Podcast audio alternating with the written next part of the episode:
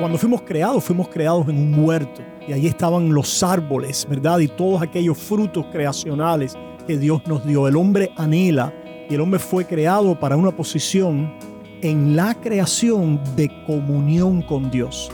So, la vid representa Jesucristo, que es ese nuevo retoño, ¿verdad? De vida en este mundo, del nuevo, el último Adán, el último hombre. Y ahora es la morada de Dios con el hombre.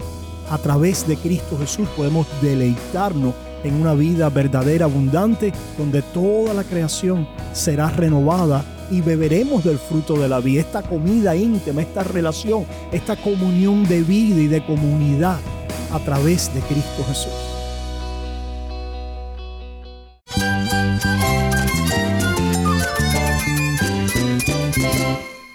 Jesús es nuestro Salvador, nuestro amigo. Cristo es mi guía. Cristo significa todo, pero en primer lugar mi Salvador, mi refugio en tiempos difíciles. Él es nuestra fortaleza. Es la salvación, es la vida eterna. Bueno, Cristo es, es vida. Él es suficiente. Él es el héroe de esta gran historia. Cristo para mí es mi todo. Es todo. Estás escuchando el faro de redención. Cristo desde toda la Biblia, para toda Cuba y para todo el mundo. Hola, soy el pastor Dani Rojas, el director y locutor del Faro de Redención. Gracias por acompañarme hoy. Hoy concluimos nuestra serie Yo Soy. Hemos estado estudiando juntos seis declaraciones que Jesús hizo acerca de sí mismo en el Evangelio de Juan. Toda esta semana hemos contado con la participación de Jason Arevalo, David Menéndez y José Prado. Y quiero tomar este momento para agradecerles profundamente por su tiempo y sus reflexiones. Sé que han sido de bendición para nuestros oyentes.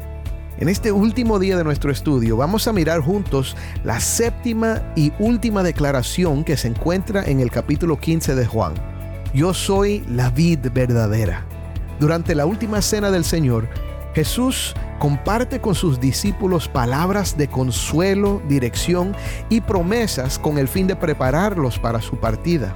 En este discurso que Jesús da en el aposento alto, Él nos revela la importancia de permanecer en Él, de estar conectados a la verdadera fuente de vida. Nos enseña que somos injertados en Él por el Padre y que a través de esta conexión vital recibimos vida, fruto y gozo.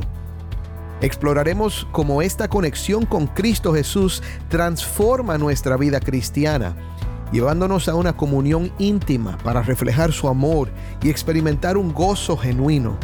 También reflexionaremos sobre la importancia de descansar en Él y confiar en que Él es quien produce el fruto en nosotros. Así que si tienes una Biblia, busca Juan capítulo 15 y quédate conmigo para ver a Cristo en su palabra.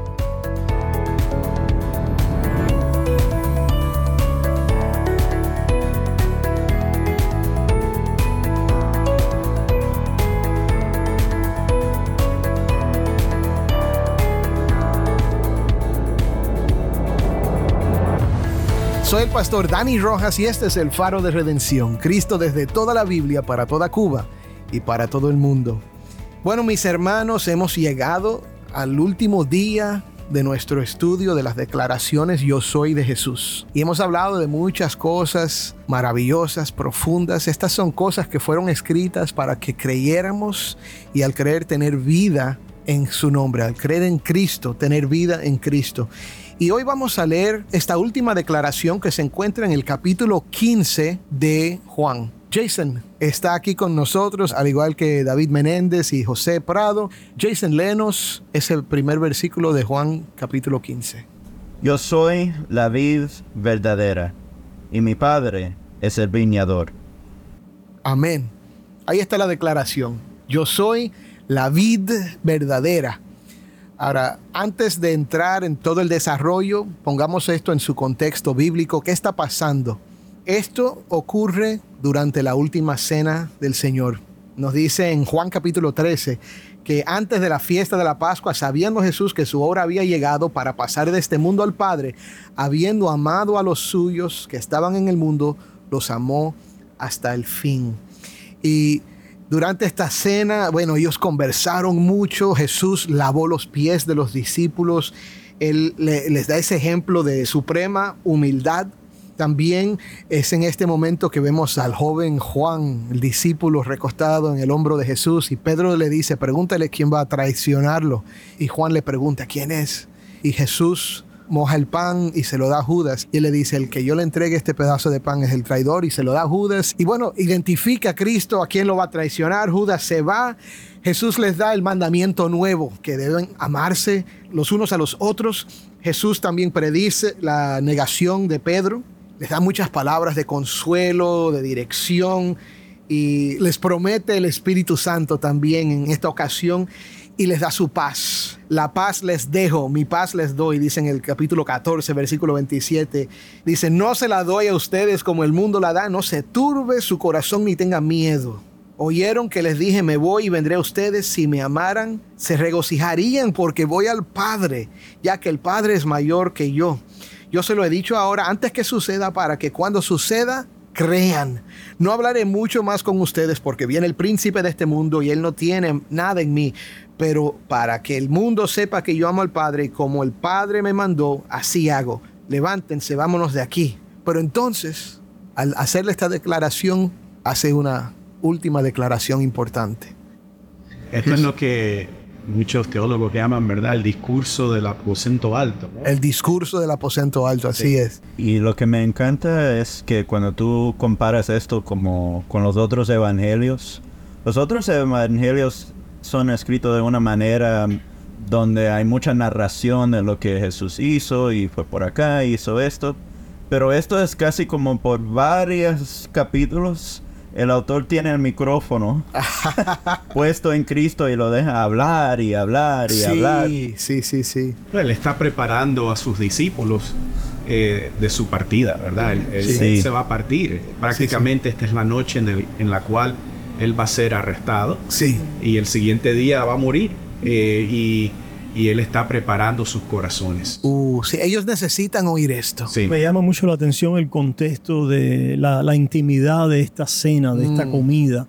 Creo, estaba buscando, pero no lo encuentro ahora, cuando el Señor dice, cuánto he deseado comer esta cena con vosotros. Mm, So, una vez más, mostrando el amor, ¿verdad?, del Padre manifestado en el Hijo a, a los pecadores y particularmente a los suyos. sí, Qué sí. poderoso que el Señor quiere cenar con nosotros, quiere servir nuestra mesa. Y creo que esto es significativo también de lo que vamos a decir ahora en cuanto a la vid. La vid. Yeah, Así eh. es, así es. Y yo creo que es importante, mi hermano, si estás escuchando, es importante cuando lees el Evangelio de Juan, estás leyendo la historia del amigo de Jesús. Esto es lo que él vivió. Él es un, un testigo ocular, ¿verdad? Él vio esto.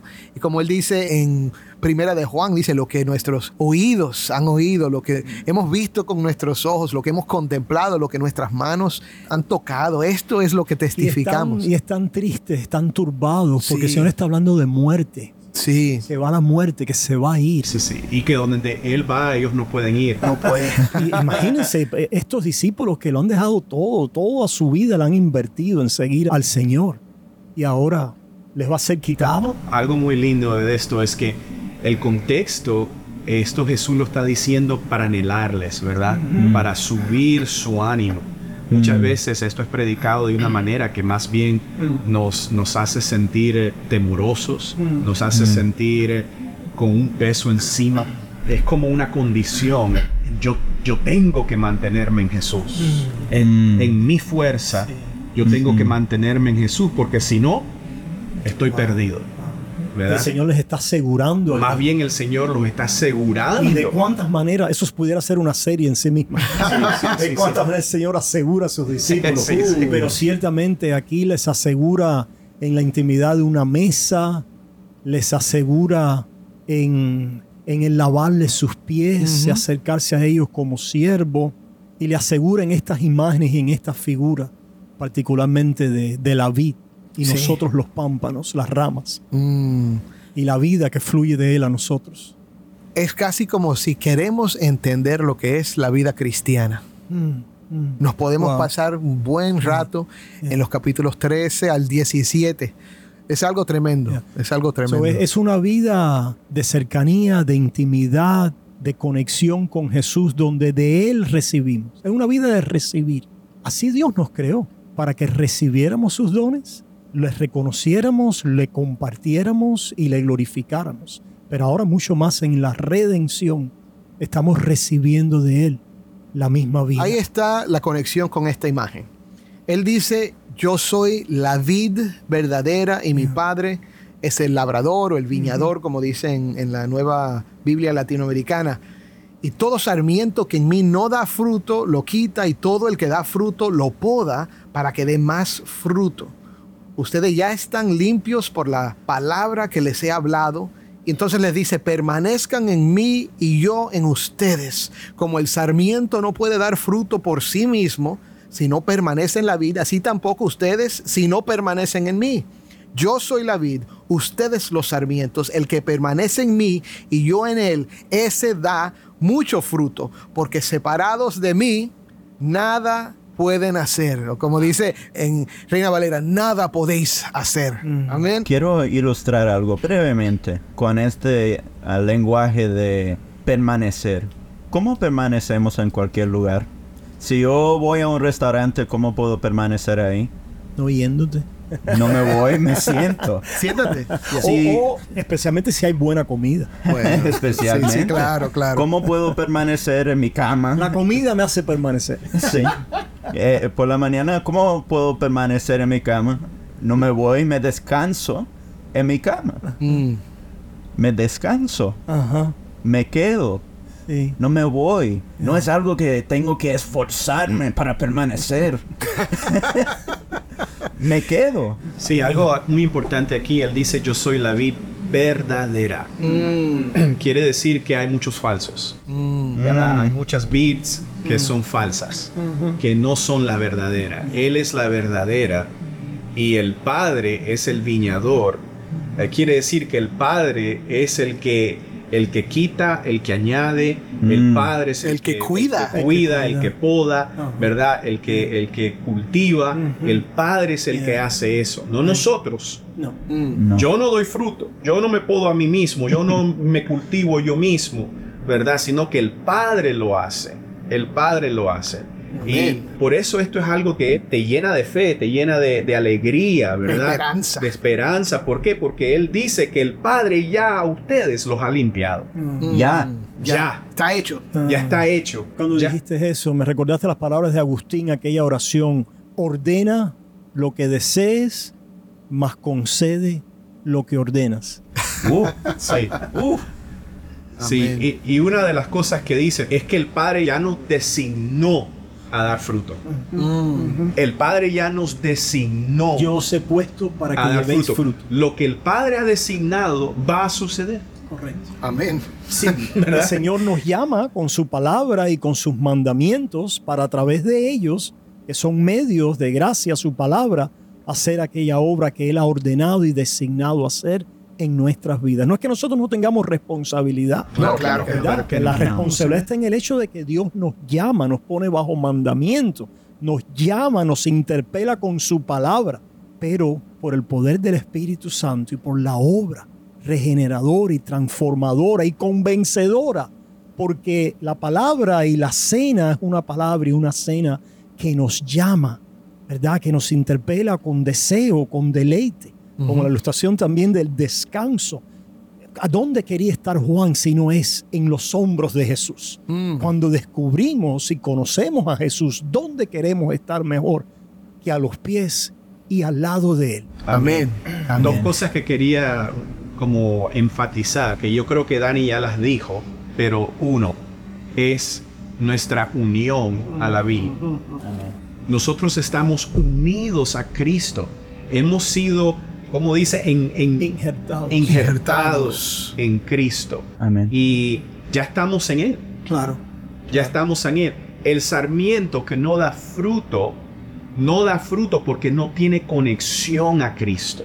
Amén. Es una vez más, yo sé que hemos usado este tipo de palabras anteriormente, la iglesia visible y la iglesia invisible. ¿verdad? Sí. Quiere decir que nosotros entramos a una congregación y vemos a una multitud de personas, pero en esa multitud de personas está la iglesia visible, que es lo que nosotros vemos con nuestros ojos terrenales, pero está también la iglesia invisible, que es lo que Dios ve, aquellos que sí están conectados a la vida verdadera. ¿Ves? El pámpano que es echado afuera, que es quemado, es porque no tiene conexión. No Sí. tiene conexión, no hay vida en ese Es lo que. Juan mismo dice No después. estás recibiendo la vida de son los Jesús. que no son de nosotros. Exacto. Salieron de Exacto. Porque no son de nosotros. Exacto. Nunca lo Entonces, fueron. uno es esa, es la conexión a Cristo. Una conexión vital. Una, conexión, por fe. vital. Una conexión también que nunca se corta, se separa. No. A veces nos entramos en cuestionamientos y dudas por ciertos momentos en nuestra vida, pero recordamos que Jesús dice, el que viene a mí, yo no le echo fuera. Exactamente. Si tu deseo y el ansia de tu corazón, a pesar de ver tus cargas, tus pecados y tus enfermedades en la carne, debilidades, allí está la vid para ti diciéndote, yo soy esa vid. La Sí, segunda sí. cosa que quería enfatizar es el permanecer, porque hemos sido Injertados. injertados por Dios en Cristo. ¿Cómo permanecemos? Bueno, de la misma manera que fuimos injertados. Fuimos injertados por el Padre a través de de la, palabra Yeah. De Dios y nosotros recibirla a través del instrumento de la fe. Amén. ¿verdad? De la misma manera permanecemos en Él a través de la fe.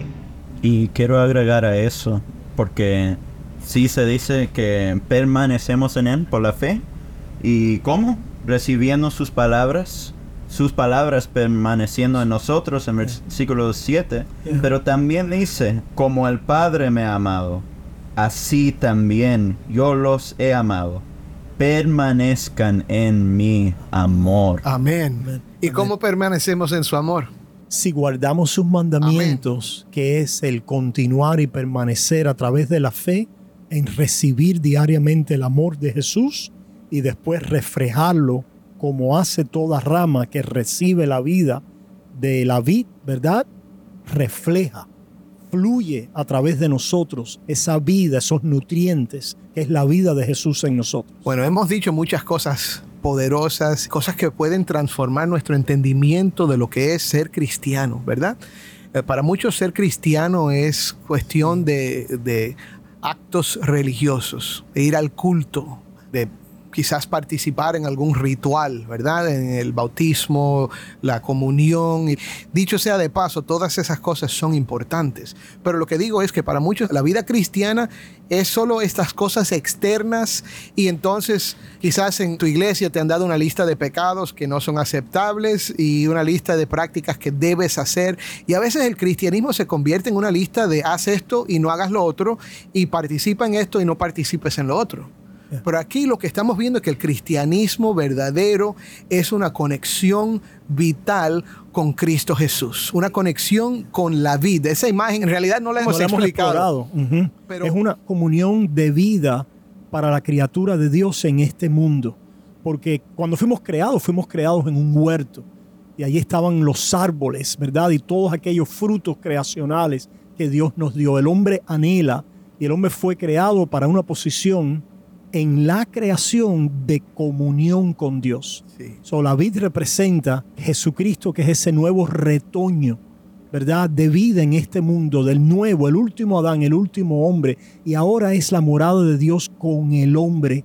A través de Cristo Jesús podemos deleitarnos en una vida verdadera, abundante, donde toda la creación será renovada y beberemos del fruto de la vida. Esta comida íntima, esta relación, esta comunión de vida y de comunidad a través de Cristo Jesús. Amén. Quiero dar atención a una cosa más, porque Jesús nos dijo el propósito, porque Él ha comentado estas cosas. Versículo 11 dice, estas cosas les he hablado para que mi gozo esté en ustedes Amén. y su gozo Hermano. sea perfecto. Entonces, si enseñamos esto de una manera Mm.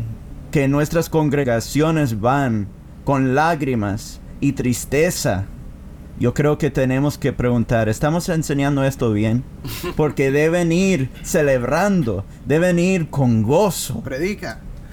Deben ir con alegría. Ciertamente la tristeza dura, dura por la noche nada más, ¿eh? Sí. Pero la tristeza se convierte en gozo. Ciertamente el alma va a experimentar, ¿verdad? En un momento eh, el dolor, la turbación del pecado de este mundo, aún la tristeza que acompaña al arrepentimiento, pero la nota prevalente y la nota que nos impulsa, ¿verdad? A ese continuar de permanencia en Cristo es el gozo, la alegría y el deleite. Amén. Qué linda esperanza tenemos, ¿verdad? He sido injertado en Cristo. Estoy escondido en Él, unido a Él, de tal manera, ¿verdad? Que mi vida seguirá dando fruto para el Señor. El día vendrá donde seremos encontrados en Él. Amén. Amén. Seremos encontrados en Él. Eso es un gozo tremendo. Amén. Ahora, antes de terminar, quiero hacer esta pregunta. Él dice, dice que el que permanece en él da fruto, ¿verdad? ¿A qué se refiere este fruto? la vida de Jesús, la vida de comunión, la vida de amor, la vida de deleite, la vida de, de amor en comunión y servicio mutuo. Ese es el fruto del Espíritu. La Biblia lo caracteriza de diferentes maneras, pero es la comunión de amor, el vínculo perfecto. Amén. Amén. Una cosa que quisiera decir rápidamente sobre el fruto es cuando yo miro en el espejo y yo veo cierta falta de fruto en mi vida. Número uno, tengo que recordarme que yo tengo una ceguez. Eh, muchas veces nosotros no vemos las evidencias de gracia Mm. en nuestras propias vidas. No vemos cómo el Señor ha ido obrando, cómo el Señor ha ido podando, cómo el Señor ha ido limpiando. No lo vemos. Eh, es difícil para nosotros verlo. Pero aún cuando yo digo, bueno, en verdad que me hace falta mucho dar más fruto, amar más, eh, eh, ser más como Cristo, eso no me debería de llevar a mí a un, a un desespero, No. no. me debería de llevar a mí a un, a un tratar de, en, en mi desempeño, de Ujú. tratar de hacer más fruto, Yeah. porque eso lo que me tiene que llevar a mí A la vida. es a la vida. Ah, eso es. Eso me tiene que llevar de nuevo, una Amén. vez más, a mi necesidad de estar en Cristo, Uh. de, de ver, ¿verdad? Que Él es el verdadero, que Él es el que puede dar fruto en mí. Porque yo no produzco fruto, sino que es Yeah. lo que Él produce en mí. Ahora, mira lo significativo de esto, lo que ha dicho José, para el que está escuchando. Mira, mi hermano, en la vida va a haber momentos en que tú vas a sentir que no estás produciendo fruto. Y el mensaje es, esto no es un momento para ir a hacer un doble esfuerzo. Eso no es un momento para decir, ah, bueno, no, no estoy testificando, tengo que testificar más, o no estoy orando, tengo que orar más, en el sentido de algo mecánico, algo que está afuera de nosotros. Cuando nos falta el fruto, cuando no lo percibimos, lo que Dios nos llama a hacer es volver a Cristo y descansar en Él. Es que las cosas que has mencionado se han conocido como medios de gracia. No son medios de mi accionar para merecer u obtener por mi desempeño. Son que yo las hago para poder ponerme en el canal de recibir el Amén. fruto. Yo oro porque recibo. Yo voy a la iglesia para recibir, porque solamente recibiendo puedo reflejar la vida de Jesús. Amén, amén. Lo que yo iba a compartir también era al fin del capítulo dice, cuando venga el consolador, Mm, a quien yo enviaré del Padre, es decir, el Espíritu de verdad que procede del Padre, Él dará testimonio de mí. Y ustedes también darán testimonio, porque han estado junto a mí desde el principio. amén, amén. En resumen, lo que hemos visto es que la salvación, la vida eterna, la vida en este mundo, todo fluye de una relación, una conexión de vida a través de Cristo Jesús. Eso es lo que necesitamos, eso es lo que tú necesitas. Yo lo necesito todos los días. Por eso no nos cansamos de predicar el Evangelio. El Evangelio no es algo simplemente de oír un mensaje para escaparte del infierno. Es una invitación a la vida. A la vida. Es una invitación a una conexión con el autor, el creador de la vida, de donde fluye lo que nos sostiene, de donde fluye lo que nos alimenta, lo que nos nutre. Eso viene de estar en Cristo por medio de la fe. Tú no tienes que ganarte esto. Tú no puedes ganarte esto. Estás muerto aparte de Cristo. Pero si estás en Cristo, si tú has oído el mensaje del Evangelio y tú crees que Cristo es el Salvador, que Él dio su vida por ti, que Él murió en la cruz, que resucitó de entre los muertos, que ascendió al cielo y estás sentado ahora a la diestra de la majestad en las alturas, si tú crees que algún día Él viene otra vez, entonces reposa en Él, descansa en Él, permanece en la vid verdadera, porque eso es lo que va a hacer la diferencia en tu vida. Y lo puedes hacer. ¿Por qué? Porque Él te llamó. Él te injertó en esta vid. Y el que comenzó la buena obra en ustedes será fiel para perfeccionarla hasta el día de Cristo Jesús. Créelo. Amén. Amén.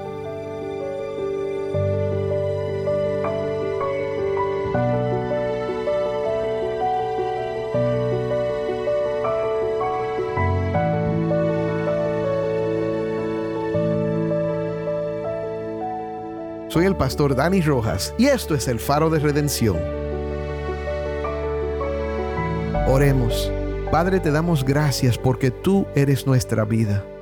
Y esa vida fluye por medio de nuestra relación con Cristo para llenarnos y transformarnos y producir fruto en nosotros. Padre, cámbianos y transfórmanos a la medida en que estemos conectados con Cristo por medio de la fe. Señor, gracias por esta vida que tú nos das. Gracias porque nos has dado vida y vida en abundancia por medio de nuestro Señor Jesucristo. Y si hay alguien que hoy me está escuchando, oh Dios, que todavía no se ha conectado con Cristo por medio de la fe, que hoy sea el día de salvación para ellos. Señor, que hoy comprendan que son pecadores, que te han dado la espalda en sus vidas, pero que hoy tú los estás llamando a conectarse contigo por medio de Cristo que vivió, murió por sus pecados y resucitó para darles vida y vida eterna. Gracias Señor. En el nombre de Cristo te lo pedimos. Amén.